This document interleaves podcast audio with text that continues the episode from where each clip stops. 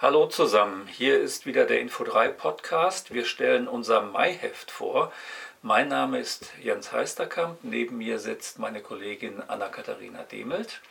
Und unser Maiheft steht unter dem Motto Landschaft neu erleben.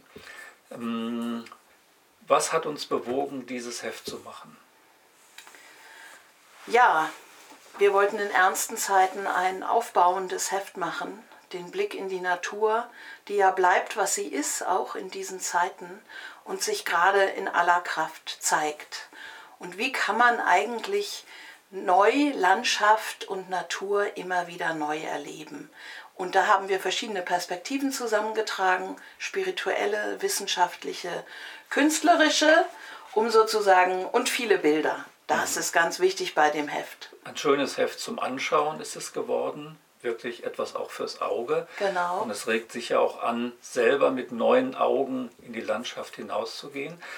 Ein ganz wichtiger Beitrag ist der, wo äh, der Dr. Wahle vorkommt und etwas über goetheanistische Landschaftsbetrachtung sagt. Kann man dazu zwei Sätze zusammenfassen?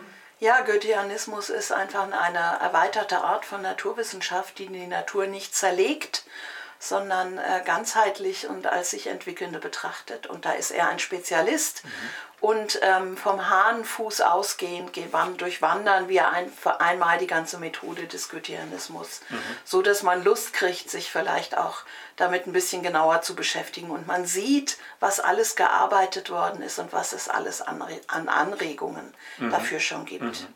Von einer ganz anderen Seite geht der Künstler Jochen Brehme an dieses Thema, weil er äh, etwas macht, was vielleicht mit dem Stichwort Landart zu fassen wäre, obwohl er sich da nicht so ganz einordnen möchte.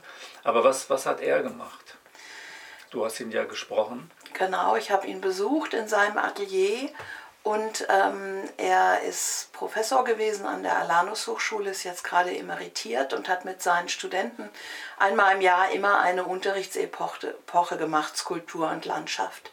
Und wie kann man aus dem Erleben der Landschaft heraus skulptural in Richtung Landart wirken und was sind die, was sind jetzt auch speziell seine sehr interessanten Hintergründe dafür, auf die man nicht so ohne weiteres kommen würde. Insofern tut man einen Blick in ein künstlerisches Schaffen, was einem vielleicht wirklich neu ist.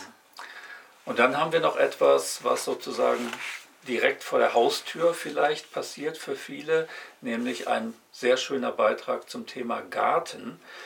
Ähm, da kann ich mir vorstellen, dass durch diesen Beitrag viele Menschen, die einen Garten vielleicht haben, ähm, das nochmal mit neuen Augen und neuen Begriffen sehen, weil da, da geht es tatsächlich um so eine Kulturgeschichte des Gartens, der ja immer etwas mit dem verlorenen und vielleicht wiedergefundenen Paradies zu tun hat. Das ist ein sehr ähm, tiefgehender Text ja. von Stefan Stockmar ganz anders tiefgehend. Ähm, Frau Holle, mhm.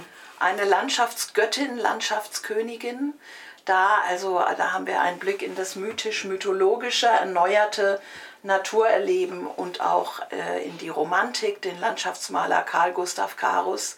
Also es ist ein breiter Reigen mhm. geworden von verschiedenen Perspektiven in die Landschaft und wir fanden, dass das ein erquickendes Thema ist und hatten Freude daran, dieses Heft zu machen. Aber die, der Ernst kommt auch vor. Der Ernst kommt auch vor. Ich selbst habe mich auseinandergesetzt mit einem sehr fundierten Buch zum Thema Russen und Ukrainer von Professor Kappeler, ein Historiker.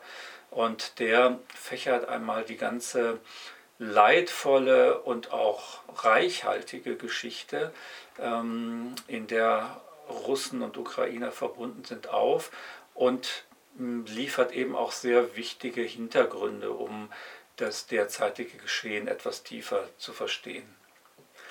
Ja, mit all diesen Dingen schicken wir Sie in den Mai, schicken wir Sie und euch in den Mai.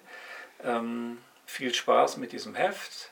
Alles weitere auf unserer Website www.info3.de, wo man das Heft auch bestellen kann. Auf Wiederhören.